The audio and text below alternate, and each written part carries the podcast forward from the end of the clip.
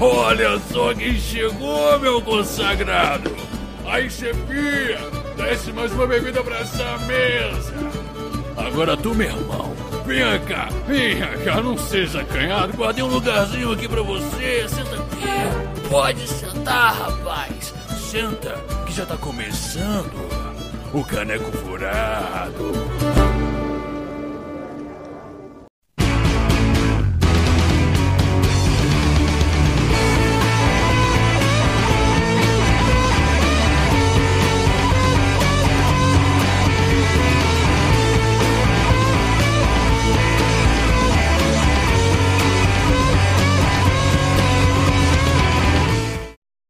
Fala, meus consagrados, sejam bem-vindos ao Caneco Furado. Hoje, infelizmente, a gente vem com um tema meio triste, porque nem tudo são flores.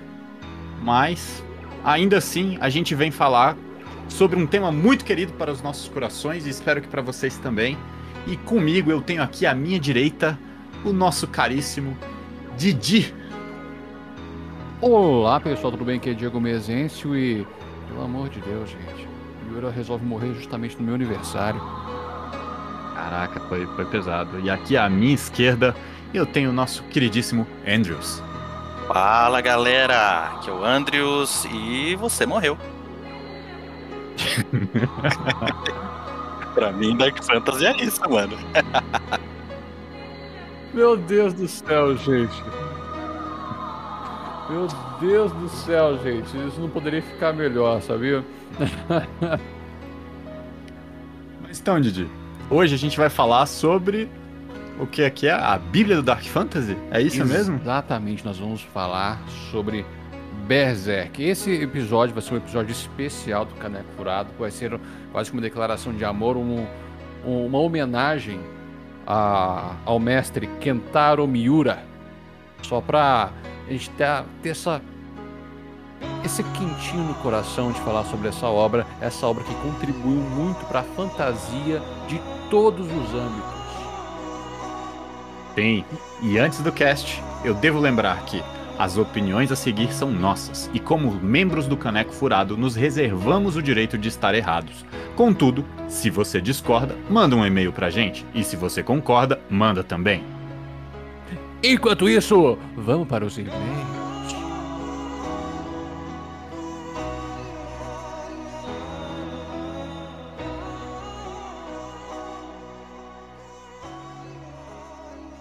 Mas justamente no dia 6 de maio de 2021, Kentaro Miura, um dos mais influentes autores de mangá e autor da obra de Berserk, vem a falecer. E justamente é o meu aniversário, cara. Eu não estava zoando, não. 6 de maio é meu aniversário, o cara vem e perece, cara. E assim, tava, é, foi um dia meio. meio agridoce, sabe? Aquele amargo de, da perda. Mas, Dudu, vou, vou confessar para você que Berserk, eu, eu só conheci Berserk pelo anime de 97, que aliás é uma obra-prima para mim. É incrível. A música, a arte, a, a forma como ele tratou o, o mangá, porque eu só fui ler mangá depois que eu vi Berserk, porque eu queria saber as nuances daquela história. E que história, Dudu! Nossa Senhora! Sim, cara. Berserk, eu acho que para mim foi uma das obras que eu cresci com ela. Eu comecei a ler Berserk com 13 anos de idade, cara. Eu lembro que eu li o, o primeiro volume e, e vi o anime na época, o anime de 90 e pouco. Acho que isso era o quê? 2002, 2001, por aí. E, cara, eu fiquei maluco, né? Como qualquer garoto de 13 anos, você vê um cara com uma armadura preta e uma espada gigante, você pira, né? E aí, quando eu tinha começado a ler, ainda estava começando a sair aqui, eu não lembro direito qual era a editora, tem até, até hoje aqui em casa a primeira edição. E, cara, eu fiquei maluco, fiquei maluco, porque nunca tinha visto, para mim, até então, é, fantasia medieval era Senhor dos Anéis. Sim. Então era um, um ritmo muito mais light. E aí, quando eles anunciaram a morte do Miura, Cara, para mim foi um choque, porque a gente, querendo ou não, sempre brincava sobre que Berserk nunca ia acabar, igual Hunter x Hunter, né? Uhum. mas eu não esperava que fosse assim. E, tipo, pra mim, eu nunca pensei que eu ia sentir, assim, a morte de alguém igual eu sentia do Miura. Sério, cara. Eu lembro que quando eu vi, eu fiquei. Realmente senti a perda, fiquei muito triste. Foi, foi foda. Ele Foi como se eu tivesse perdido um amigo. Eu até falei, eu até no, no Twitter, eu fiquei amigo de uma galera conversando porque eu postei o que eu tava sentindo, a galera comentou e a gente ficou conversando, trocando ideia de Berserk. Que, velho, É, fez parte da, da adolescência, a- até da infância, mesmo não podendo parte, ser parte da infância de muita gente, porque é uma obra, pelo amor de Deus, gente. Mas é, Ele acompanha Pô, toda a vida da pessoa. acompanhou É. toda a nossa vida. Anjo, qual que foi seu contato com Berserk? Cara, meu contato com Berserk se resume ao anime. Eu assisti o anime acho que umas três vezes, porque chegava no final eu falava, mano, eu quero mais, eu quero mais disso. E aí não tinha ah, essas temporadas novas também, eu não, não curti, eu, reassistia. Tem os, os OVAs também, né? Os OVAs da, da, Sim. da Era de Ouro, que, cara, a qualidade de animação, eles conseguiram pegar o, o anime original, mantiveram muita coisa e melhoraram bastante a animação, é bem legal também. Aí eu acho que a Era de Ouro é um arco, assim, por exemplo, o pessoal que acha que não. Ah, não vou ver Berserk, não vou ler Berserk porque não vai ter fim. Cara, aí que você se engana. Se você olhar as histórias de Berserk e pegar elas, os arcos em si, todas elas funcionam com uma história de começo, meio e fim. Principalmente o primeiro arco, que é o Golden Arc. O- a, a Era de Ouro é totalmente basilar, cara, ele é completinho. Tanto é que no anime de 97 ele só foi estruturado no, no Golden Arc, né? Na, É, basicamente isso. na né? Era de Ouro. Tanto que ela te- o, o anime original termina com a última visão do olho esquerdo do Guts, né? Exatamente. E pra uma pegada de Dark Fantasy, é, é perfeito esse final. Tem. Opa! É perfeito. maluco, tipo assim, deu merda e termina na merda e pronto, viva com isso. Mas antes de começarmos a falar um pouco da história, a gente está na, na introdução ainda, tateando aqui. Vamos falar um pouquinho pra galera o que se trata Dark Fantasy. Dudu, Ah. fala pra gente o, seu conceito de Dark Fantasy. Cara, Dark Fantasy, ela é uma fantasia, só que ela é sombria. Tipo, ela é uma fantasia estilo medieval fantástico, pode ser, né? Aquela fantasia clássica do Tolkien. Só que ela vai ter um quê de maldade. Ela é um negócio que é um subgênero que pode se refletir nas obras literárias, cinematográficas, etc. E ela tem um quê de terror. Então ela vai ter aqueles elementos de fantasia, mas ela vai ter o horror no meio, o terror. E às vezes ela é com- comparada com aquelas coisas meio góticas e tal, estilo no Tim Burton, e vira o terror gótico, que são normalmente muito escuros, aqui tem um negócio próprio, mas já é uma estética diferente. Agora o Dark Fantasy mesmo é aquela fantasia com terror, com horror, com aquela coisa assim que te dá um calafrio na barriga. Eu gosto de tratar Dark Fantasy como a obra que não tem medo de lidar com tabu. Com Tudo. certeza. E, Isso mesmo. e na esfera do Dark Fantasy, gente, a gente pode abordar muita coisa e fazer crítica pesada de muita coisa. Isso quando o Dark Fantasy é feito de forma inteligente e certa. Porque a gente lida com situações muito delicadas, como a, vamos falar aqui, abuso sexual, tortura, gore mesmo, relações interpessoais muito mais delicadas. Temos Sim. ali no, no- Vamos falar um pouco, só vou abordar um pouco do, do arco da, da Era Dourada. O Guts, ele foi encontrado no abandonado, bebê, debaixo de uma árvore de corpos pendurados, sabe? E um bando de mercenários, que agora me fugiu o nome desse bando de mercenários, é, pegou, adotou essa criança. Só que foi uma mulher que só pegou essa criança porque ela tinha acabado de abortar. Como é que aquela criança estava ali, pegou para ela. E depois que de um tempo que essa mulher morreu, o, o rapaz, o homem que estava com ela, meio que culpava o, o Guts, porque ele é uma criança desgraçada, uma criança que surgiu de uma árvore de mortos. Sim, quando ele nasce, dá a entender que a mãe dele já estava morta, né? Quando ele nasce. Exatamente. E isso é um negócio assim absurdo. E não é à toa que a gente chama Berserk de a Bíblia do Dark Fantasy, porque ele tem um beabá de como você fazer uma boa história de Dark Fantasy. E não é à toa que ele influenciou tantas obras, cara. Se você for ver, ele influenciou Drakengard, Monster Hunter, Devil May Cry, Soul Edge, Soul Calibur, Dark Souls, não preciso nem falar, né?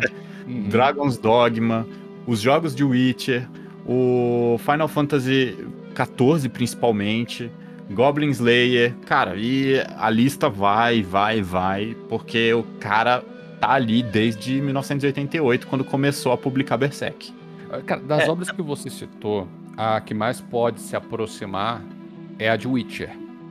Só que Berserk é. ainda consegue ser mais pesado, cara. É, Berserk consegue ser mais violento.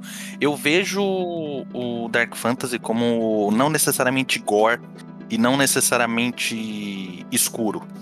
Eu uhum. vejo o Dark Fantasy como uma coisa mais acinzentada. Tipo, pega a imagem e tira completamente a saturação dela. Para é mim, Dark Fantasy é isso. Não existe o mal supremo, porque se você tem aquela, aquele mal supremo, significa que você vai ter o bem supremo. Para mim, o Dark Fantasy não existe é, o mal supremo nem o bem supremo. Então é tudo acinzentado. Mesmo o vilão, ele tem é, opiniões, ele tem um, um, objetivo que qualquer um pode olhar e falar: tá, beleza, faz sentido. E eu acho que isso, pro, pro, pros heróis da história, é uma pegada muito interessante, porque assim, poxa, de repente, se minha vida tivesse sido um pouquinho diferente, eu poderia estar no lugar daquele vilão. Eu acho é. que o, o, Dark Fantasy é bem, é bem essa, bem essa pegada. É, e uma das coisas legais de, de Berserk e tal é que o Guts, ele é um personagem principal e ele se destaca do resto dos outros personagens, até da época, eu acho, muito por, pelo fato de que ele ele é um personagem cinza, sabe? Você vê que ele não é um, um herói desde o começo. Ele é um cara que muitas vezes você vê assim, cara, você tá pegando um pouco pesado aí, tipo, pô, você podia não ter feito isso. Ele é um cara com falhas. E eu acho que é isso que torna ele tão é, fácil de você se identificar, porque vê que ele dá umas vaciladas, às vezes até ele se, se arrepende das coisas que ele faz, ou ele, tipo, putz, fiz merda. É...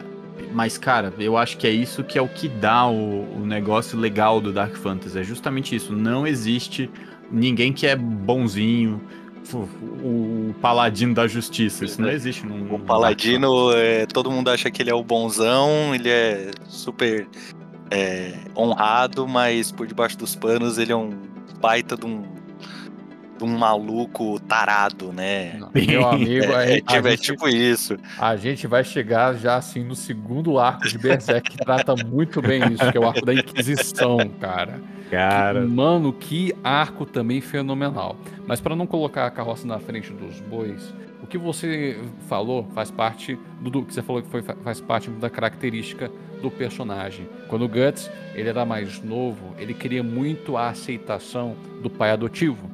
Né? Ele via como o pai, não chamava ele de pai, mas ele queria o respeito dele. Apesar do, do desse das pessoas renegar ele, ele sempre buscava ser mais forte, ele desde pequeno pegava a espada dos adultos, porque ele vivia entre mercenários, naquele mundo que estava belicoso praticamente. E chega até um dado momento onde o Guts ainda era um, um pré-adolescente que esse suposto pai, é, um pai adotivo, vende Bambino, né? Guts, Bambino, é, isso, Bambino. Gambino. Gambino. Gambino. Bambino.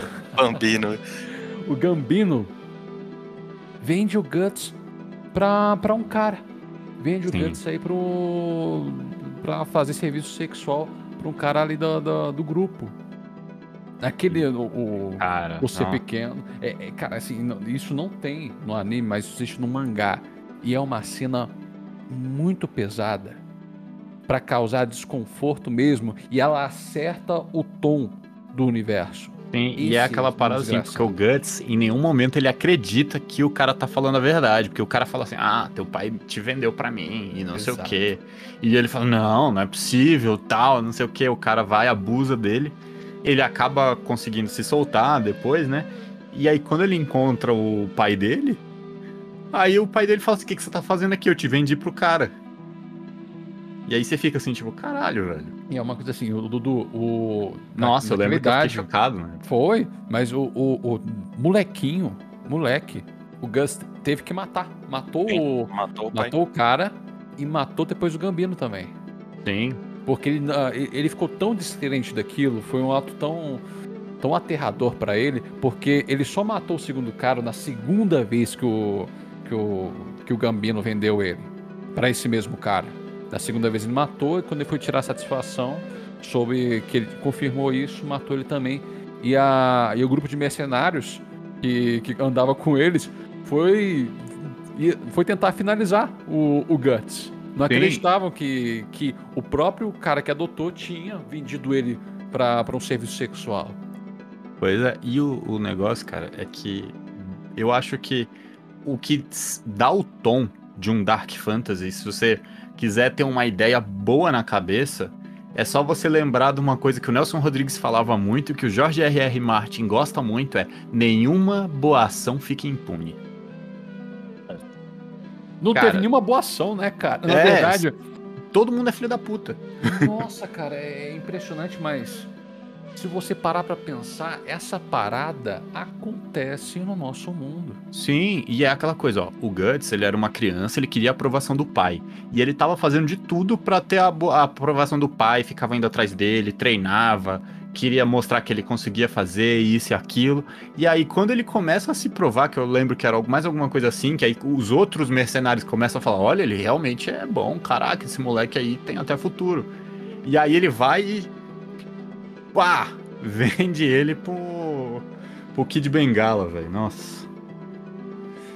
E eu acho que uma das coisas mais difíceis que tem quando você vai jogar um Dark Fantasy é você dar o clima certo. Porque eu acho que todo mundo tem que estar na vibe de jogar aquela coisa de terror, de horror.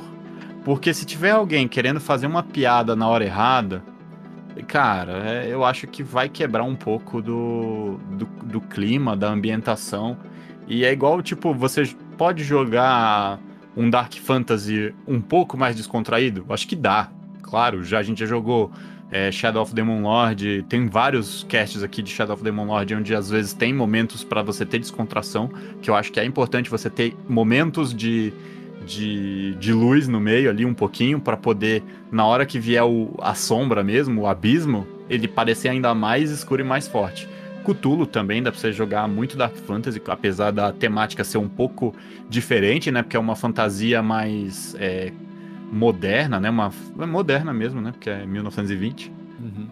É uma fantasia mais moderna, mas eu acho que o, o legal é você ver que a morte ela não é a punição no Dark Fantasy. A punição é você ficar vivo pra enfrentar É. seus demônios.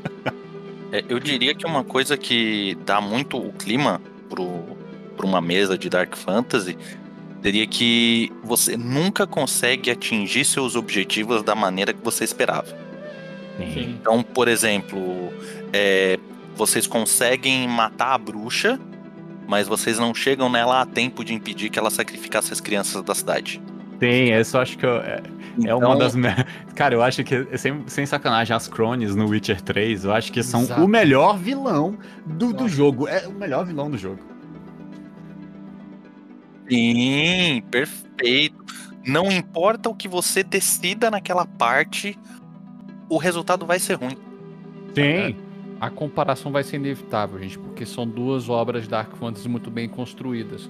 Porque no, no- no próprio Witcher, é, quando o Geralt vai falar com o Strogobor, lá em- no conto da, da- do carniceiro de Blavik, o Geralt se põe numa situação que ele tem que escolher entre o mal maior e o mal menor. Tem a terceira opção que é não escolher, mas também é uma escolha que vai Exatamente. causar uma consequência igu- igualmente ou, ou menos ou maior, mais ruim, sabe? Ah, e Não uma coisa que eu acho legal, quando eu tô mestrando, e é uma das coisas assim que eu aprendi, é dar a sensação de tipo que as coisas estão acontecendo. Porque às vezes, quando você tá numa situação de estresse, num- numa mesa de RPG, você para pra conversar e discutir como se fosse um tipo. Da Zauardo, pausa, né? é. Dá É, pausa fala, e faz- Zalardo, parei o tempo aqui, vamos discutir o que, que a gente vai fazer. Não, cara, você tem que decidir ali. Se você demorar pra decidir, alguém vai tomar a decisão por você. E eu acho que isso é uma das coisas importantes pro Dark Fantasy. Você sempre vai estar numa posição onde você vai estar entre a cruz e a espada, ou você vai se fuder, ou você vai se fuder mais ainda. É tipo.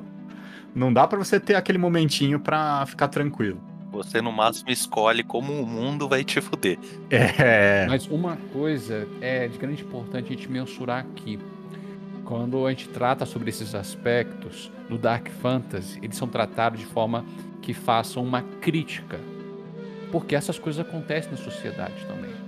Se for mostrar por mostrar, é, é somente um, algo escroto. Entende? E Tanto é que tu- tudo que a gente. Tudo que é mostrado em Berserk é um, é um reflexo da própria natureza humana.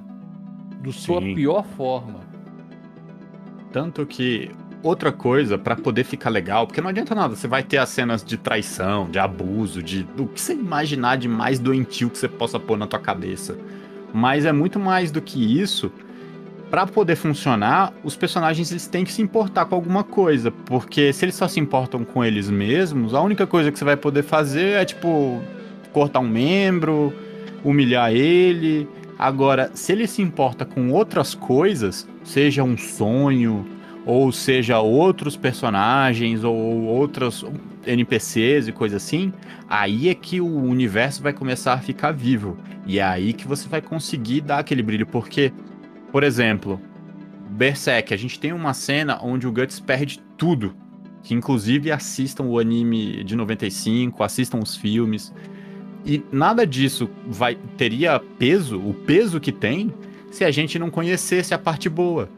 Se a gente não tivesse visto o quão era legal ele estar lá com os amigos dele no bando do Falcão, Meu o quão eles Deus. funcionavam bem. A gente já falou aqui reiteradamente, o arco da, da Era de Ouro é um arco sublime. Só um minutinho aqui um arco sublime porque ele é muito bem construído. Ele mostra o pior que aconteceu com Guts, mas ele também mostra o melhor que aconteceu. Os amigos que ele conseguiu é, juntar no decorrer da jornada, o bando do Falcão em sua formação, quando o Griffiths tinha o ideal de transformar aquela, aquele reino em algo pacífico, algo algo próspero. Esse era o sonho do Griffiths. Era aquilo que foi prometido para ele que ele aplicava para os seus para o seu secto, né, para os seus seguidores, que eram o bando do Falcão. No meio do, do, do arco para frente, onde a- as coisas começam a tomar um outro arco, no- o bando do Falcão tem mais influência, ele deixa de ser um bando de mercenários para para se aderirem a um reino. Guts Então ele, prefere ele vira. Ali, Ele, ali começa a dar errado. É, ele ganha um prêmio quando eles têm uma hora lá que eles fazem uma missão, que eles fazem uma missão tão importante que ele vira um nobre. O Griffiths vira nobre. Sim. Então ele vai passar, tipo. Eu, sim, É, todo, ó, todo, todo, spoilers. bando, todo bando do Falcão entra pra nobreza, né? é, todos que eles. É, é, é, é bem legal a, a- e, e aí entra naquela parte que é, é possível, mesmo num- numa pegada mais pesada, ter alguns momentos de descontração. É, é muito legal é, é, naquele baile lá, todos eles vestidos como nobres e eles mega inadequados com aquelas roupas. Tem. Não, o Guts olha em volta e ele fala assim: Ah, é pra que que vem meus impostos, né? Muito bom, cara. Muito bom. E eu acho que é isso que dá o, o, o- charme, porque pra você poder ter as trevas legal, você tem que ter uma parte boa pra eles ficarem felizes. E um jeito de você adaptar um Berserk é você fazer, cara, você pode pegar e fazer um arco parecido com o arco dourado. Você fazer lá o Golden Ark pra eles serem mercenários, tal, e aí de repente lá no final, na hora que for coisa você vem e tá, dá rasteira fala assim, ó, hoje não. E o legal é isso, é começar, começar pequeno, começar, começar leve e vai dando esse peso aos poucos, né? Porque Sim. se você já começa naquela naquela naquela pegada dark, já na paulada, não tem um impacto, né? Porque a pessoa acostuma tanto, o jogador acostuma tanto a levar porrada, porrada, porrada, que pra ele ele já fica é, Não, cansa. já fica calejado, cansa. Sim. Mas, mas se você começa mais leve. Pô, ele, ele era um mercenário, mudou de lado, né? No, no começo o Guts muda de lado e vai conhecendo aqueles amigos, eles vão ganhando é, é, as pequenas batalhas, o negócio vai desenvolvendo, vai desenvolvendo, e aí quando dá a merda, putz, é muito mais, é muito mais pesado. Sim, e eu acho que uma das coisas legais que você pode fazer, porque se você for pegar Berserk, ele começa quase sem magia nenhuma. Sim. Você acha que é um, uma história sem magia. E aí ele aos poucos ele vai introduzindo um elemento aqui, outro ali. Tem uma hora que o Getz fica preso num, num, num, calabouço lá e, tipo, ele meio que vai morrer, e aí tem um elfozinho que ajuda ele, e aí ele tenta fazer um, um negócio lá, tenta salvar esse elfozinho que é um, era um... Ai, como é que é o nome daquela plantinha que você assopra? Um dente de leão. Dente de leão.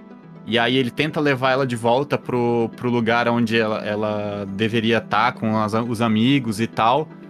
E aí ele não consegue, cara. E eu acho que é isso que dá o, o, um negócio assim, ó, pô, ele teve um negócio bom, foi uma pessoa que ajudou ele, que ele que não tinha motivo para ficar vivo, ele pega, é salvo, e a pessoa que tinha um motivo para ficar vivo morre. E ele fica vivo e ele tem que conviver com isso. E isso é maneiro, porque Berserk ele sempre vai ter muitos MacGuffins. A gente não sabe quem era essa elfinha, não importa muito o que que tinha por trás dela. É um negócio simples, mas ele vai e te leva para conduzir a história para frente. Eu acho que um dos negócios para você dar o, o charme assim de Berserk é você usar os MacGuffs e introduzir eles em algum momento e deixar eles lá guardados para na hora que você precisar, que ficar num, num momento onde você vê que tem como você puxar aquela, aquela, aquele fio, você vai lá e traz aquele MacGuffin e ele move a história para frente. Um dos MacGuffins mais famosos de Berserk, né? É o Berrelite. Nossa. Sim, sim. É, no começo a gente não. É, é uma joia que fica com grifes e a gente não sabe o que faz. De vez em quando ela abre o olho. Eu fiquei a porra do anime inteiro esperando. Eu falei, e aí, essa merda vai pra frente, não vai? e chega no final, aquele. Pô, porrada. Putz, ali foi. Mas eu vou. Eu, eu, dando meio que um, um spoiler, né? Spoiler free, foda-se. É, pra mim, o impacto que eu tive, né? Eu, eu, reassisti recentemente, então ainda tá, tá bem fresquinho na minha mente. Eu assisti só o, o A Era de Ouro. Eu achei, para mim, foi muito mais pesado, muito mais impactante a prisão do Grift. Nossa. Sim, é terrível. Ele preso, ele detonado, ele torturado e depois eles indo lá resgatar quando encontra o cara completamente quebrado. Sem língua, eu. Aquilo, putz, meu, aquilo para mim foi muito mais impactante do que o Eclipse. Porque, Porque o Griffiths, ele é um cara legal, né? Exatamente. Não, não, não, não, não, não, não, não, não, E o Eclipse é uma coisa sobrenatural. Então é tipo assim, putz, beleza, pô, é um Eclipse, vê um monte de demônio. Oh, o Diego okay. não concorda que o Griffiths é um cara não, legal. Ele não era um cara legal, ele era um cara de presença. Sim. É, ele era. Agora, o fato dele ter sido torturado daquela maneira por outras pessoas, cara, aquilo aquilo é muito mais realista. Ó, oh, mas deixa eu fazer aqui o advogado do diabo. Isso que me, isso que, que me, me, me deu esse impacto. É, e outra coisa legal que tem no Golden Ark é que, por exemplo, o Zod aparece no Golden Ark. Sim. Ele é um dos primeiros elementos sobrenaturais, né? Que é Sim. o espadachim imortal, né? O Nosferatu Zod. O Nosferatu Zod, meu irmão, quando o Nosferatu Zod aparece no, Anime de 97, é uma coisa absurda. Ele é tipo o Balrog, né? Quando ele se transforma. Nossa. É. É, é, assim, o, o Griffiths e o Guts foram os primeiros o, criaturas mortais em milênios que conseguiram sequer ferir, fazer um, provocar um sangramento nessa criatura que é um, pra mim, é só um urso gigante, cara. Com, com chifre. Ah, o Zod é foda. O Zod é foda. Zod ele é foda. Mas eu queria só retornar um pouquinho que o, o que a gente estava falando do, sobre o Griffiths. O Griffiths fez tudo para conseguir poder e influência. Ele conseguiu tudo. Tudo ele conseguiu. E quando o Guts afronta ele falando que vai sair do bando do Falcão e desafia ele para um combate e perde para o Guts, é aí que ele quebra ele não acredita. E ele comete uma burrice muito grande. Sim, mas é que o negócio é que o Guts, O Guts, Ah, ele não era só um preciso. subalterno do Griffiths, né? O cara, o Guts era amigo dele. Eles tinham uma relação diferente dos outros. Eles tinham uma relação de amizade. O Guts queria ser igual, ele não queria ser um, um subordinado. Então ele queria sair pra ter o bando dele, pra, tipo, se provar, pra mostrar assim, olha, cara, eu posso ser seu amigo, entendeu? Porque o, o, o Griffiths, apesar dele ter o bando do Falcão que todo mundo gostava dele, ele ainda era um cara muito sozinho, né? Aí que tá, Dudu. O Griffiths não aceitava isso. Por isso que ele quebra. Era um cara extremamente possessivo. Ele é extremamente possessivo. Ele, ele, ele quer ser o, o- Ele quer ser o centro. Ele quer. Todo mundo orbitando, orbitando a ele. E, e quando ele se vê na posição de ter que abrir mão de alguma coisa, de fato, foi ali, foi ali que. Sim. Não, e convenhamos, o Guts era foda, né?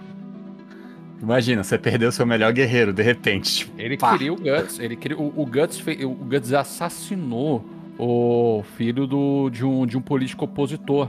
Pois é, Era- aí ó, é uma hora que o Guts, a gente vê um pouco do, do Guts. Ele vai lá pra matar o. Porque o Guts, até o momento, ele é um cara que mata pela frente, né? Ele não gosta de nada, tipo, de fazer. Ele não é um ninja. Ele é um cara que vai lá, chama po- porrada e vai. Ele é tanque. Ele É. Ele é- não, ele é fronte de batalha. Sim, e aí o, o Griffiths pede pra ele, olha, eu quero que você mate esse nobre e tal, porque ele vai sacanear a gente. Aí o, ele não acha bom, mas, pô, é o Griffiths, né? É o melhor amigo dele, é o, é o chefe do bando, não sei o que, ele vai lá. Só que na hora que ele tá saindo, tem uma hora lá que tem uma criança lá, que é o filho o do filho, moleque, o o filho do filho do cara. E viu ele. E, tipo, ele meio que mata sem saber que era uma criança, né? Tipo, ele Não, tava não, na hora errada no lugar errado. Dudu, mata sabendo que é criança, cara. Se eu falar que ele mata sabendo que é criança, porque a criança viu ele, sabe? E já pelo tinha visto ele antes, nobre, não é? Já tinha visto ele antes, ele tinha que matar, então ele matou. Isso é Matou pesado, isso é pesado. Mas dá pra ver na hora Dark lá que aí ele fica com uma cara de tipo, caralho, que merda é essa que eu tô fazendo? E eu acho que é isso que faz ele querer também sair do Sair. Querer sair. Exatamente. Porque Sim. aí. aí, Ele aí percebe a pilha errada que era, né?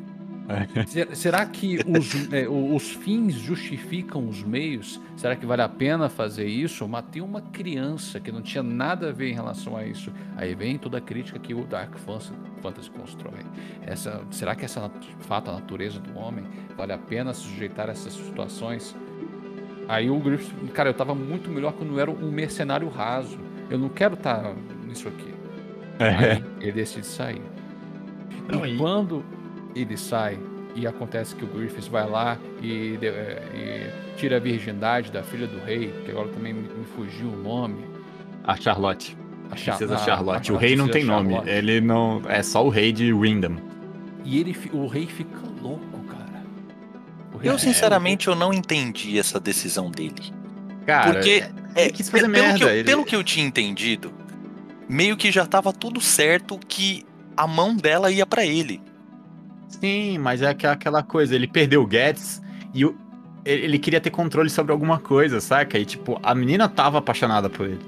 Uhum. Então era aquela coisa, ele deve ter pensado assim, cara, tipo, mais cedo ou mais tarde ela vai ser minha, sou eu que vou casar com ela, não tem jeito. Tipo, ele falou, ai, tá tudo certo. O acho que negócio é que ele não contava, que o pai dela era. Eu acho que pra mim, sério mesmo, de tudo de Berserk, eu acho que essa e a Inquisição são as partes que mais eu falei assim, caraca, velho, o que que eu tô lendo?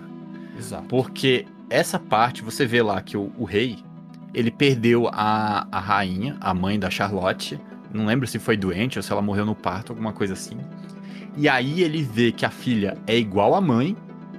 E ela é tão parecida com a mãe que ele começa a ficar com tesão na fila. E eu, eu fiquei tipo, Quando a velho, filha é deflorada, é aí que dá um estalo, cara. É, Deu estalo no velho. cara. E o, o pai abusa da filha. Nossa, cara, assim, é muito bizarro. Eu fiquei É assim, doentio. pesado. É doentio.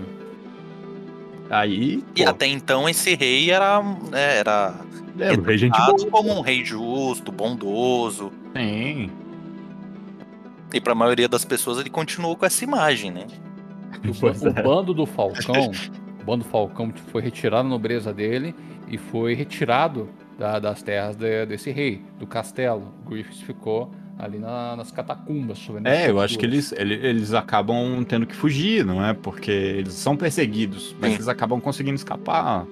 E quando o bando do Falcão encontra o Guts na estrada e falam pro, pro Guts o que aconteceu e botam a culpa no Guts ainda.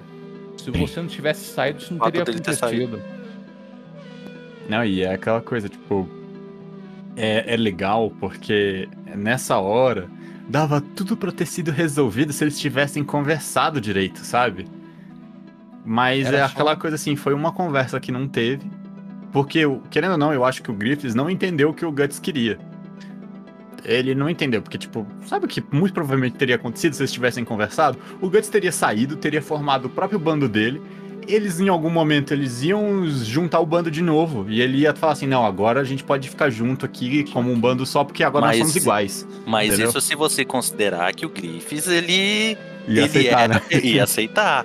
Porque ali o, o Grievous tem muito, é muito mais do que isso. O cara, ele, ele é extrema. Como é que é quando, quando a pessoa é, pensa só? Não é egoísta, narcisista. Narcisista. O, o Griffiths, ele é extremamente narcisista. Sim, Ele não quer nossa. saber dos Então, outros. é ele não, ele não, para ele, é, é, tipo, ah, não, eu vou lá, formo o meu outro grupo e depois volto aqui. Não, ele quer ter o controle, É, Andrew, entendeu? Ele que eu- quer ter o controle. Pelo que eu me lembro bem também, ele reiteradamente fala que o mundo é prometido pra ele, por isso que ele carregava o aquele pingente. Sim. O Berrelite. E tem, e, Berrelite. e tem várias vezes que o Griffiths ele fala pro Guts, fala, você é meu. Exato. Isso é verdade. Você Porque é a- quando, quando o Guts entrou pro grupo, né, que desafiou o Griffiths a primeira vez, ele falou, beleza, se você me vencer, você é livre pra ir embora.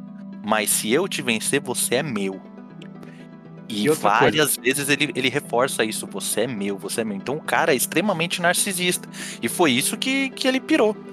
E o legal é, e, e o legal, entre aspas, né, que é extremamente pesado, quando tiram dele tudo isso. Tira tudo que ele cara. tinha de, de, de, de- Porque o cara é extremamente carismático. O cara era bonito, o cara era bom de, de papo, o cara era, era bom de ótimo porrada. lutador. Exatamente. O cara. e- e- todos os status dele era no máximo. E aí tiram tudo isso dele, tiram a beleza, arrancam a língua dele, cortam fora o pinto dele. Cara, é. Meu, e, e tiram dele, né, a, essa habilidade de, de combate. Ele vira uma casca. Ele vira uma Sim. casca. E aí, o- uma das coisas que eu acho interessante é porque tudo isso só acontece porque eles cedem às falhas morais deles. Por exemplo, o Guedes é porque ele começa a ver que ele fez merda ali, e aí isso perturba tanto ele que ele toma decisões que não são as melhores. Porque ele poderia ter deixado pra sair do Bando Falcão em um outro momento. Não precisava ser ali. Ele podia ter esperado o Griffiths virar o, o, rei- o, tipo, virar um nobre mesmo, terminar tudo, eles ganharem poder, terem as terras e tal. E aí ele sai com tudo resolvido. Agora, não, ele saiu naquela hora. O Griffiths também, na hora que o Guedes vai embora, ele faz merda porque ele, tipo, perdeu o controle. Então, uma das coisas que tem que ter é essa coisa de ter as consequências no personagem também. E uma das coisas que eu acho que traz isso bem são as mecânicas que tem de sistemas narrativos. Por exemplo, no Adventure of Middle-earth, que é um sistema de Senhor dos Anéis, no One Ring também tem essa mecânica, que é a mecânica de Shadow. Quando você faz uma coisa errada, ou você encontra o mal e alguma coisa assim, você é confrontado com a sombra que existe dentro de você. E aí você faz um teste de sabedoria. Se você passar, você consegue resistir ao impulso. Se não, você vai fazer merda. E eu acho que mecânicas assim, para um sistema de Dark Fantasy, funciona perfeitamente. Outra mecânica legal também que tem é a mecânica de stress do Band of Blades, que você vai acumulando uma barrinha de stress. Quando você completa ela e ultrapassa, você ganha um trauma. E aí o seu personagem pode ficar é, impulsivo, pode ficar com medo, ele pode ter uma fobia. E isso pode dar uns elementos muito legais que vão enriquecer muito a partida. E vão dar essa sensação de berserk, essa coisa de tipo, vai dar merda. É a extrapolação das características interpessoais, cara. Exatamente. É, esses sistemas são, são bons, né? Essas regras são ótimas pro, pro gerenciamento mesmo, pro combate não ser só um combate, não ser só porradinha e, e pontos de vida. Ter um, um- Cada combate conta, cada situação conta. Que qualquer. Eu, eu uso né, na minha mesa um sistema similar de estresse, onde cada coisa que dá errado confere estresse pro personagem. Até chegar ao ponto dele, dele chegar num, num limiar ali, num limite de estresse, e, ele faz uma rolagem para ter algum, alguma característica ruim para ele, algum, alguma alguma condição é, que vai dar, dar modificadores negativos para ele e aí para ele se recuperar disso vai ter mais trabalho e tal. Então realmente isso é uma é uma maneira de você colocar para as regras, né, tornar pertinente nas regras é, essas situações do que acontece e não simplesmente perdeu HP e morreu.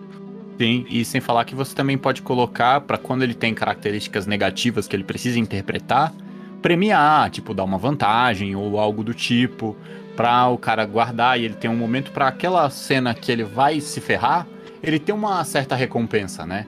Porque querendo ou não, por mais que a gente esteja jogando um jogo onde o, a gente está interpretando um personagem, às vezes tem jogadores que para se sentirem motivados, eles precisam ter uma vantagem tática. E para interpretar daquele jeito, nem todo mundo vai ser um jogador ator, né? Hum. Às vezes uns que eles querem ter alguma vantagem, querem ter alguma coisa mecânica ali para fa pra fazer ele sentir que faz sentido ele fazer aquilo, além do personagem. Tem que fazer sentido, exatamente essa palavra. A gente tem que partir do princípio que o mal deixa rastros.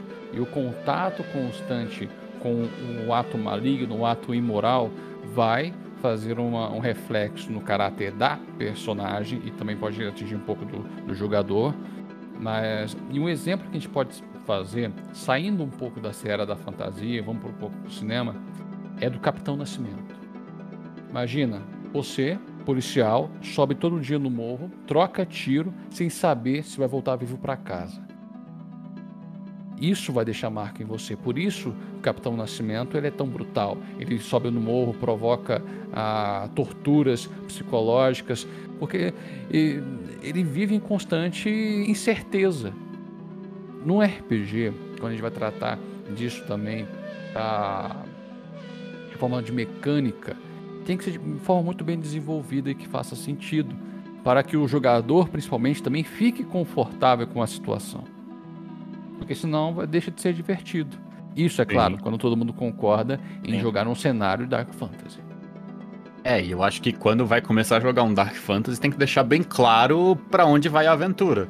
Falar assim, olha, eu vou fazer um, um jogo pesado, então se alguém não tiver afim, a gente faz um negócio diferente, mas se a gente for fazer um Dark Fantasy pesado, vamos fazer um Dark Fantasy pesado. E todo mundo de acordo, beleza, né? Aí já tá todo mundo sabendo o que, que vai rolar.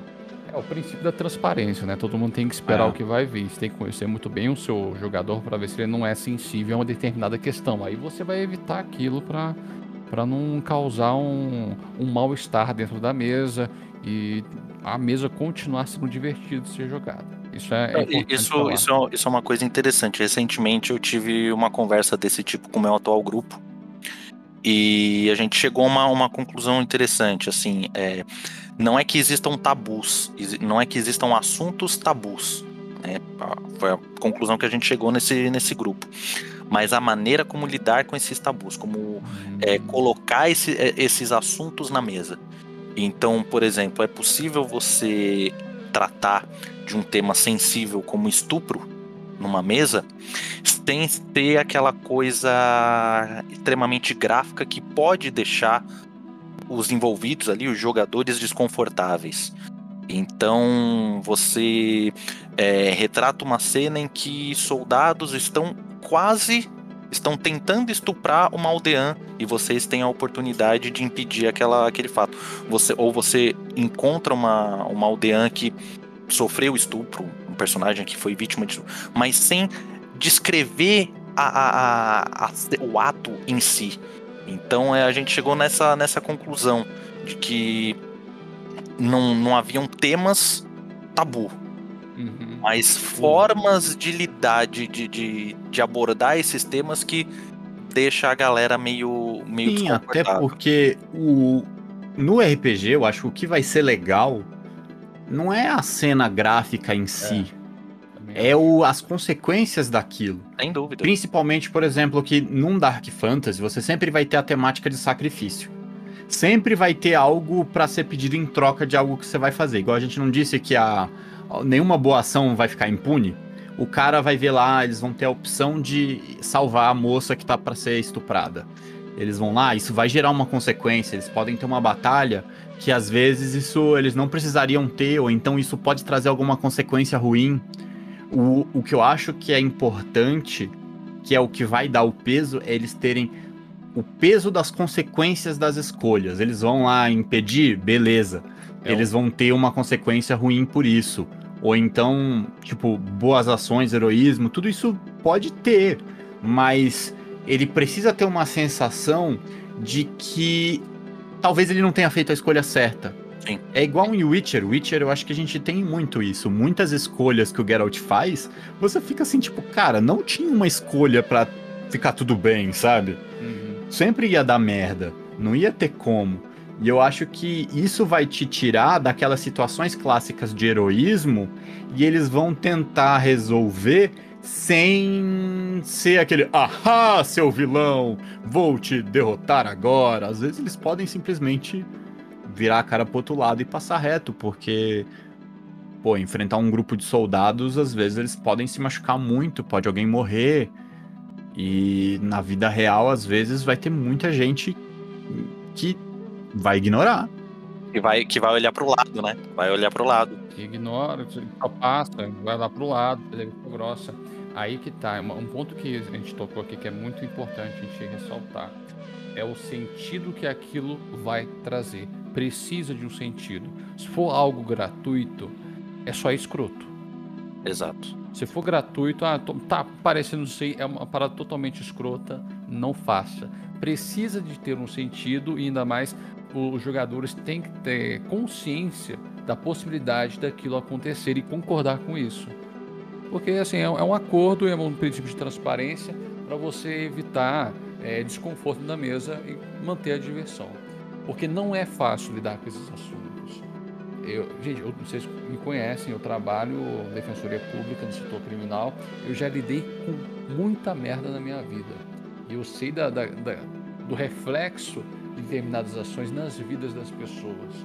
E isso deve ser tratado de forma igualmente séria, porque o RPG existe um fenômeno que se chama sangramento.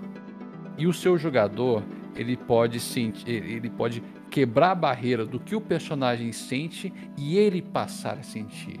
E é uma preocupação que você tem que ter.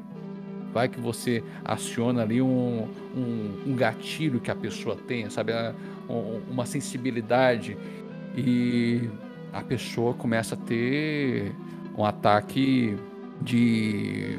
Ah, a gente tem um ataque de ansiedade, pô. Um ah, ataque de ansiedade na sua frente. É uma coisa que você tem que, tem que ter cuidado para tratar.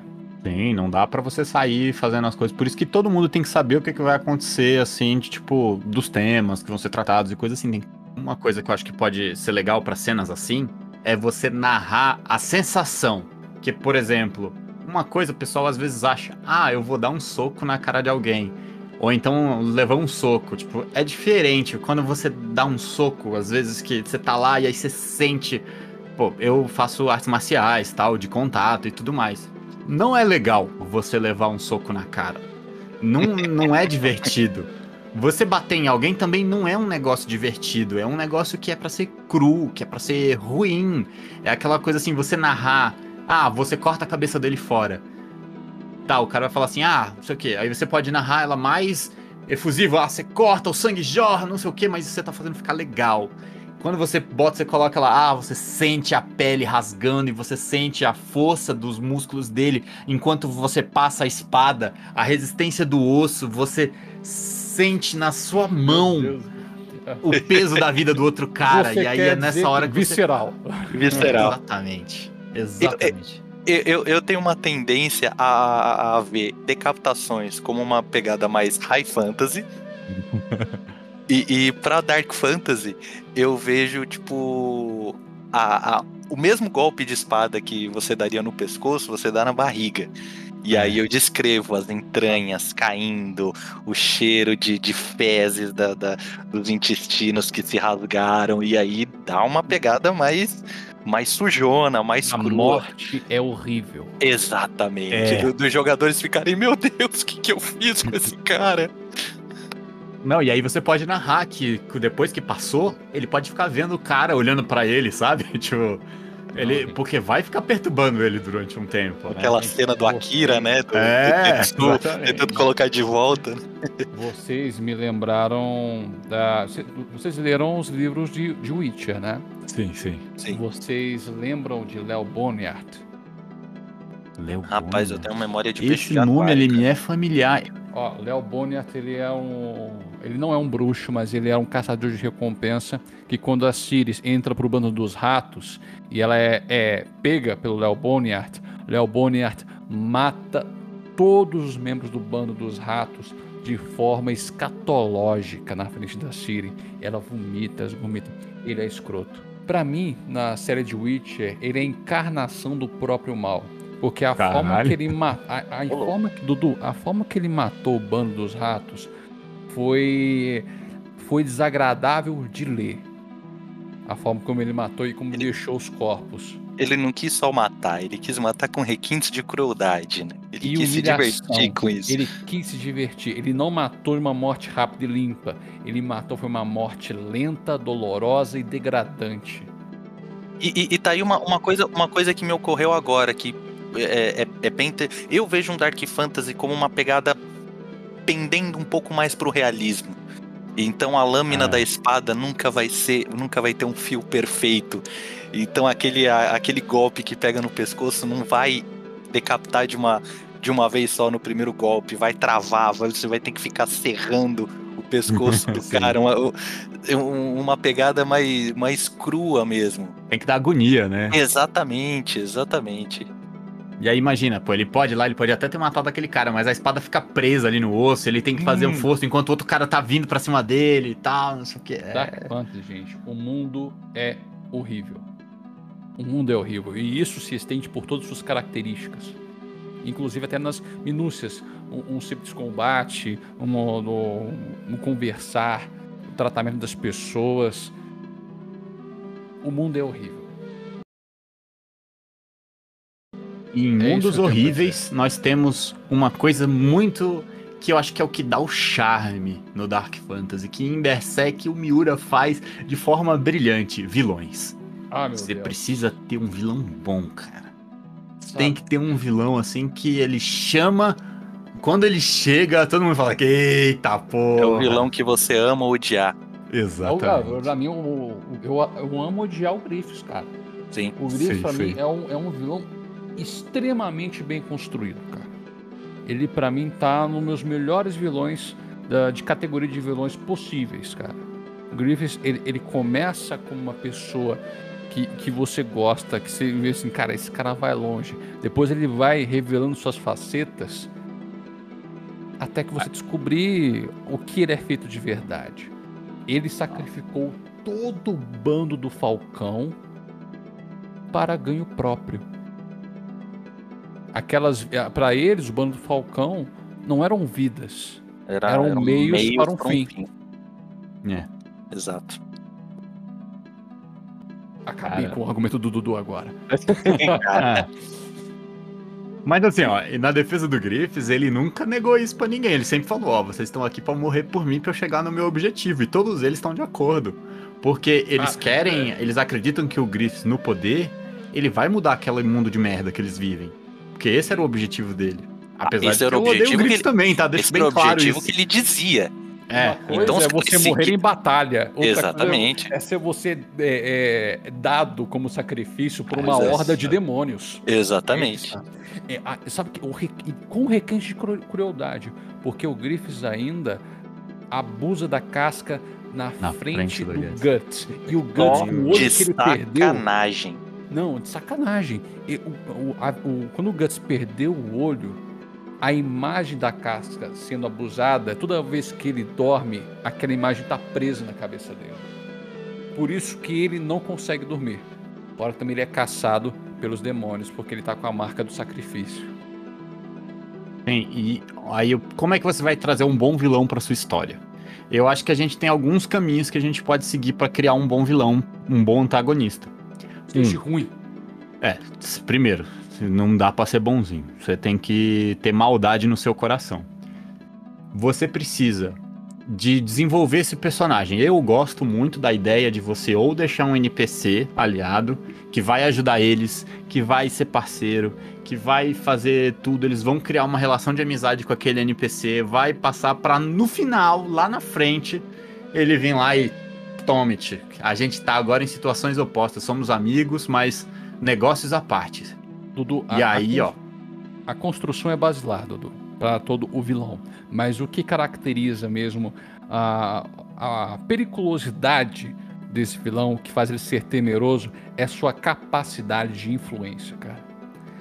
O Griffiths é um vilão tão bom porque ele tem aquela capacidade. Ele conseguiu é, no, no, no, ápice, né? Ele estava sobre, acho que a, a, o, eclipse, o eclipse solar, não estava? Quando aconteceu aquilo tudo? Sim, é. Porque o, o uma das coisas legais do, do Berrelite, né? Porque assim, os apóstolos.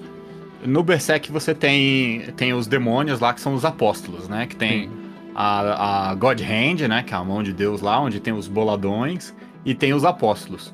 Para nascer um God Hand, só pode acontecer a cada 216 anos, uhum. que é quando tem o eclipse. Então, é um momento onde, se o Griffiths ali naquele momento ele não tivesse o que sacrificar, só daqui 216 anos. Então ia ser um negócio que às vezes poderia, para acontecer, de tudo tá no jeito certo, pode ser uma vez a cada, sei lá, mil anos, dois mil anos, pode Sim. nunca acontecer de novo. É um negócio assim que vai depender muito, né? Aí uma, uma minha, minha função de orelha agora. É, o Griffiths, ele, ele sabia o que, que ia rolar? Ou para ele foi uma, uma bela surpresa o então, que aconteceu no eclipse? Eu acho que ele sabia, cara. Eu já acho que ele não tinha noção do que, que ia rolar completamente. Porque nesse momento, eles não têm uma noção completa do que, que vai rolar. Se você vê a, a animação dos filmes, ele tem. Eles fizeram um pouco diferente do mangá, fizeram um pouco diferente do anime antigo. E aí, o que acontece? O Griffiths ele fala assim: não venham. Eu não, eu não sei se o Griffiths falaria aquilo, não, sinceramente. Não, ele, tava, ele tava falando pro Guts, quando o Guts é. tava correndo pra, pra pegar ele pelos braços, ele não vem. Se você vir, eu nunca mais vou te perdoar. É, tipo, Porque é, ele tava é. ressentido com aquele sim, Guts, você me abandonou. E aí é aquela coisa assim, tipo, cara, eu acho que ele tinha noção mas eu não sei se ele tinha uma é, consciência de que ele ia sacrificar o bando inteiro daquele jeito. E na hora que ele se transforma no, no Fento, né? Que é a forma das trevas dele lá. Pô, cara, ele. Ele deixa de ser humano, mas ele guarda todos os sentimentos ruins dele, né? Então, tipo, toda a inveja. Os sentimentos todo... ruins dele, cara. É. É verdade, ele, se transforma ele no sentimento. É dos sentimentos. Cara, eu acho que é isso que é tão pesado. É porque você sabe que ele poderia ser um cara legal. Só que. E outra coisa que também de como eu, você. E eu acho, eu acho que é isso que é. Esse ponto que você falou, eu acho que ele é, ele é interessante para um vilão de Dark Fantasy. É esse negócio, tipo, meu, esse cara poderia ter sido um cara legal. É, é, o vilão de Dark Fantasy ele não é aquele vilão que ele é mal, mal igual um pica-pau, porque sim.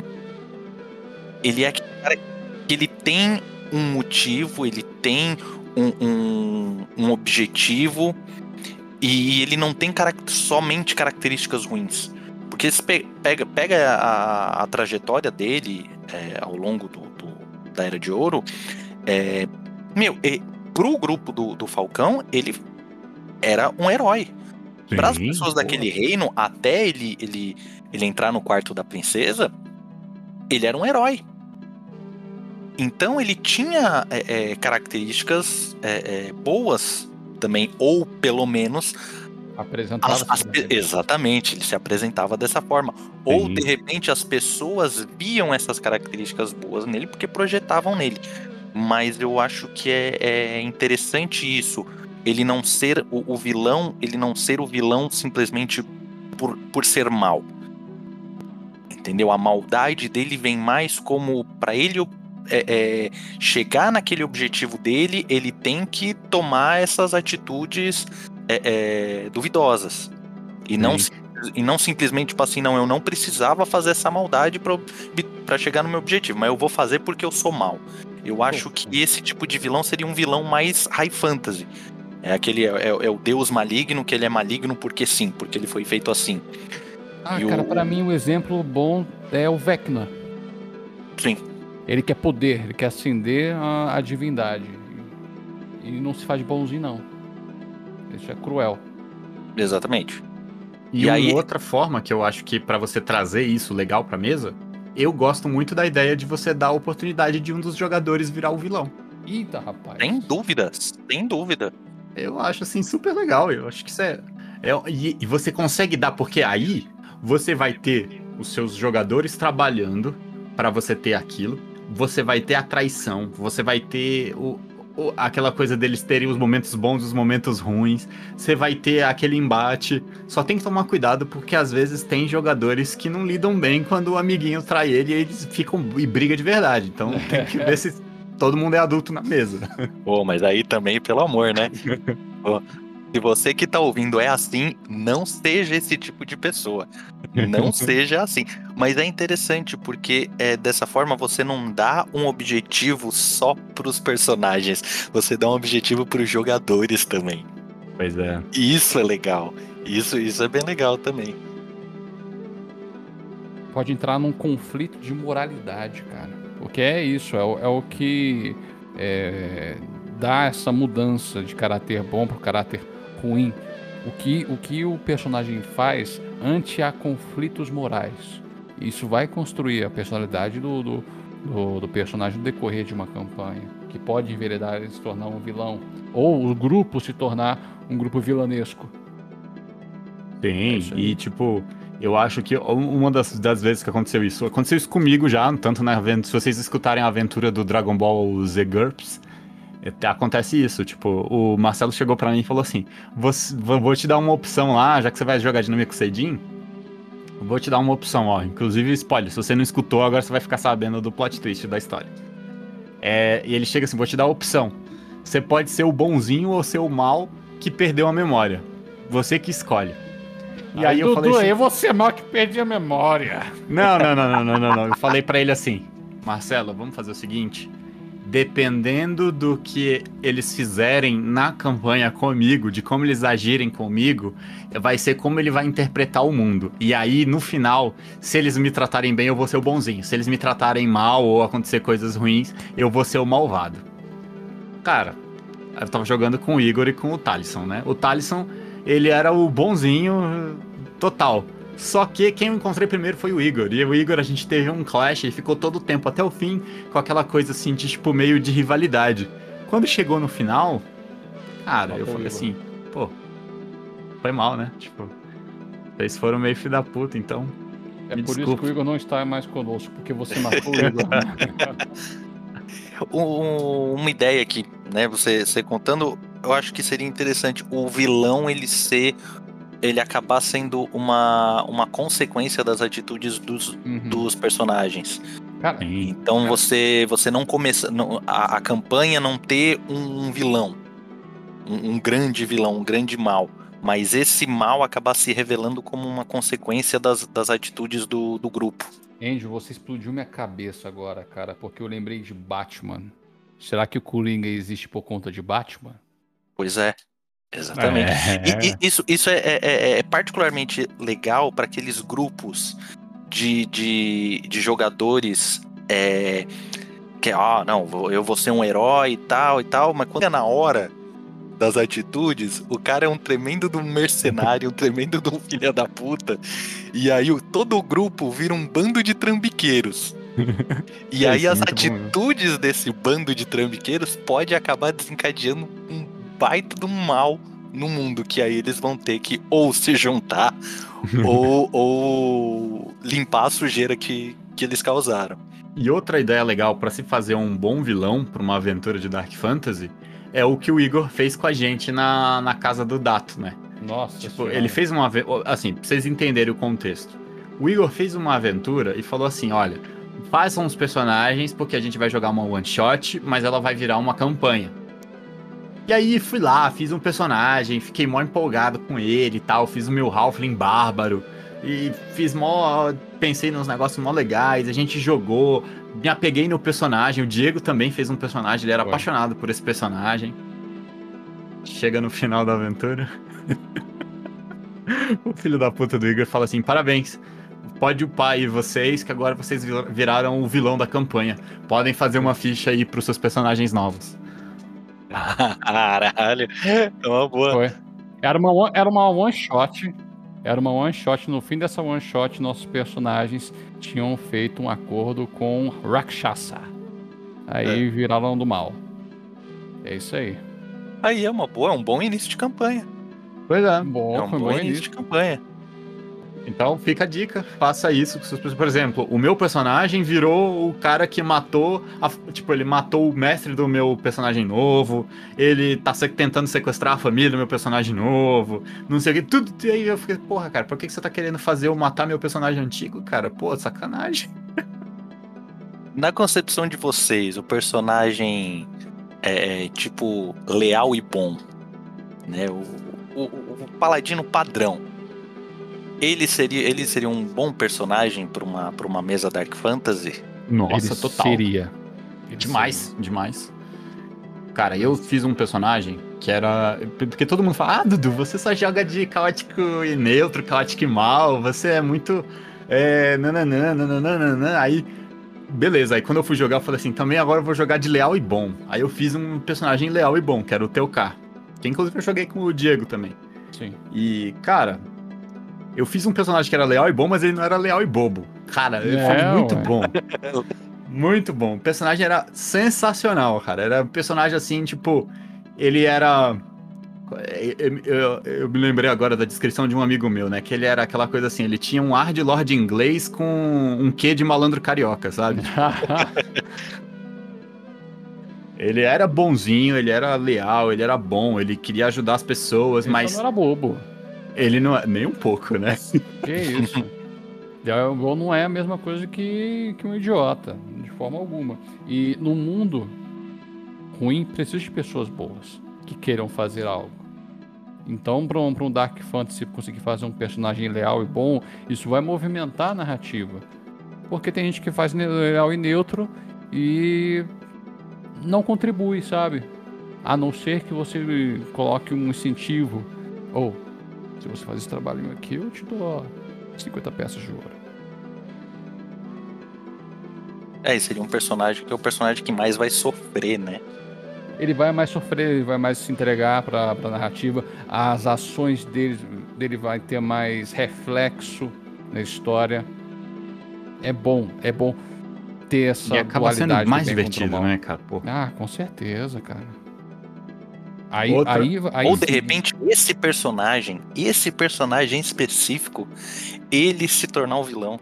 Nossa, realmente. Pode acontecer, porque ele vai tra- entrar em conflitos morais que vão pôr eh, em questão ali o- a forma de pensamento dele sobre o mundo, sobre a vida. Vocês querem uma ideia boa de como fazer pena. um desenvolvimento legal Hum, Pra fazer esse personagem lá e bom e ele quebrar? Primeiro, le- leia Berserk, que eu acho que vai dar muitas ideias. O Witcher também vai dar muitas ideias, porque tem umas coisas tão fucked up em Witcher. Cara, hum. outra coisa é a piada mortal. Nossa. A Sim. piada mortal. Dá uma, uma olhada, porque tem aquela coisa de tipo. Na piada mortal, ele não quer só é, fazer merda. O Coringa ele quer provar um ponto. Ele tá tendo um- um- uma discussão é, filosófica com o Batman na piada mortal, entendeu? Então é aquela coisa assim, ele quer provar que basta um empurrão. Qualquer pessoa, basta um empurrão pra ela. Ser corruptível. É. Todo mundo é corruptível. Esse, esse é o ponto do, do Cara, é uma puta ideia essa, né? Todo mundo pensando que o vilão da campanha é aquele cara, mas na verdade o objetivo daquele cara é revelar o verdadeiro vilão da campanha. Pois é. Que é justamente o, o escoteiro que andou com o grupo a campanha inteira. Não, imagina, cara. Imagina se no final da Guerra Civil o Capitão América pega e fala assim, não, pô, agora eu vou matar todo mundo. Pô, Ia ficar todo mundo, caralho, velho. Mas o negócio tem que ter a construção. Se não tiver uma construção e for algo tirado do rabo, pô, esquece que não, não vai ser maneiro e não vai ter um impacto. Não tem peso, né? É, Seria, precisa seria ter... como se o Berserk começasse, não tivesse a Era de Ouro. Sim, Começasse Sim. no Eclipse. É isso aí. Não teria, não teria aquele peso. E a última dica que eu deixo pro pessoal que tá escutando a gente de ideias inspiradas em Berserk é porque em Berserk tem uma hora que eles estão lá, na hora que forma o grupo de RPG. E aí você vê lá, tipo, eles estão passando por um lugar tal, e aí tem uma Kelp, que é um cavalo d'água, basicamente. Aí eles vão lá, dão um pau nessa Kelp. Só que ela foge. E eles, ah, beleza. Rapaz, essa Kelp guarda rancor e depois eles estão lutando contra um inimigo mega complicado, super difícil, e começa a chover uma puta tempestade. E aí aquele inimigo que era um cavalo d'águazinho, básico ali, soltando water gun ali, tipo um Squirtle, rapaz, ele vem numa lapada, porque quando ele tá na chuva, muda completamente o nível de poder. E eu acho que isso é um negócio legal. Você ter circunstâncias que alteram o nível de poder dos inimigos e a narrativa como um todo. Eu acho que isso também Como vai dar um elemento um de. ato. É. E isso vai dar a consequência dos atos deles de terem deixado escapar, ou então aquele goblinzinho que eles deixaram fugir e não conseguiram pegar, ele pode depois voltar com um grupo de goblins bem armado, tal e destruir tudo, ou então eles podem matar NPCs, podem fazer uma desgraça. O negócio é eles terem que serem precavidos. Eu acho que esse é o negócio, porque se você sair fazendo as coisas sem pensar muito nas consequências, vai dar merda. É, essa eu acho que é o, um dos pontos principais. Ações e consequências. É isso que tem que ter num Dark Fantasy. Tá bom? É Isso aí. Dudu, Isso e crueldade, viu? Crueldade. Crueldade. Dudu, não é- pode ter pena. pra quem não conhece a obra, nunca teve contato com, com a obra, vocês que conhecem muito mais do que eu, tiveram contato com é, muito mais do que eu, é, o que vocês recomendam pra quem quer entrar nesse, nesse mundo do Berserk? É, pega a trilha sonora de Berserk e escuta. É sensacional. sensacional. O, o cara que fez a trilha sonora, ele é um gênio. Na moral. Eu, eu- ele faz. Tem, um- tem uma música que, inclusive, eu acho que é o que encapsula Berserk. É Forces. Cara, ela é Sim. incrível, mas todas as músicas, todas elas, elas passam uma sensação absurda. E eu acho que tanto ler o mangá, eu acho que é um negócio assim, mesmo que você assista o anime, seja o de 95, que ele tem os seus méritos, apesar de fazer várias coisas bem diferentes do, do mangá. É de 97? Se você assistiu o anime da década de 90, pronto. Isso. Ele tem, Vamos errar. ele tem seus méritos, ele é muito bom, ele é mais puxado com o pé na realidade. E ele vai acabar de um jeito que você vai ficar maluco querendo ler a história. E aí você pode pegar e ler tudo de novo no mangá que você não vai se arrepender, que é sensacional. A arte do Miura é um negócio incrível. Ele tinha um- uma composição, um ritmo na história, um- uma arte impressionante. As achuras que ele faz, é um negócio em cada quadro de Berserk. Ele tem um momento onde ele tem uma evolução que você fala assim: caraca, velho, esse cara é um, um gênio. Gênio. Isso deve ter Cara. dado um trabalho descomunal pra fazer. Cada página é um wallpaper, né? Sim. É, tanto que tem a cena onde tem o duelo do Griffiths e do Getz que a gente falou aqui no mangá. Ele tem uma cena que é uma, de uma composição que poderia ser um, facilmente um quadro. É um negócio assim incrível. E, tipo, você sente o peso da espada do Getz. Você sente o peso das coisas, o movimento dinâmico, a sensação de, de, de força, de peso, de velocidade. É um negócio assim incrível que ele consegue fazer. Vale muito a É pena. essencial, cara, pra obra. Eu, eu veria o- o- os animes. Até o anime 3Dzinho, velho, eu acho que ele tem. Não, ignora, ignora. Veja só um anime de 97 que E vai os filmes? te introduzir Os filmes. Os filmes são. Os filmes são, os filmes são muito. Os, os filmes eles dão uma resumida, né? É. Sim. Os Ao, filmes- todo, ao todo dão umas três horas e pouquinho. É, ele pega em três filmes, ele faz o, o Golden Ark. E é, pô, vale muito a pena. Os filmes valem muito a pena. E aí, se você tiver muito animado e tal, quiser ver mais coisas, já tiver lido o mangá e tal, aí você assiste o anime que vai te ajudar a passar o tempo, mas eu acho que eles deveriam ter cuidado com mais carinho, porque a arte do Miura é um negócio assim que merece um cuidado, porque senão ela perde muito, porque a qualidade do, das ilustrações é um negócio absurdo. O mangá atualmente tá com quantos volumes? Nossa senhora. Gente, ó, ele tá no volume 40 no. eh, Nossa, já tá no 40? 40, 357, o último, o último episódio. Não, não, me desculpa. 364. E 363 aqui, tá, aqui, pelo que eu vi. Só que É. o, o- só tá compilado até o 357. Ah, entendi. o 358 tá, o 363 ainda não foi colocado em volume. Volume. E eu Todos, acho que todos assim, esses foram lançados aqui no Brasil. Sim, parece que sim. Até, assim, Até o último 40 que foi. lançado- Até o 40? isso, Legal. Até o 40 foi. Até o, o último lançado aqui no Brasil foi em abril de 2019. Pois é, Legal, e vale legal. a pena ler, mesmo que não vá ter um fim, Berserk. O ponto, eu acompanho com o Japão. Cara, agora no ponto em que parou a história, ela fechou muitos arcos. Então, se falasse assim, olha, o Berserk acabou aqui, eu não ia ficar me sentindo mal. Tipo, claro, eu ia querer ver o final, ver o que ia acontecer. Mas é um ponto que se ele falasse assim, olha, parei aqui, eu ficaria satisfeito com muitas coisas, porque os principais arcos da história, vários, foram resolvidos ali.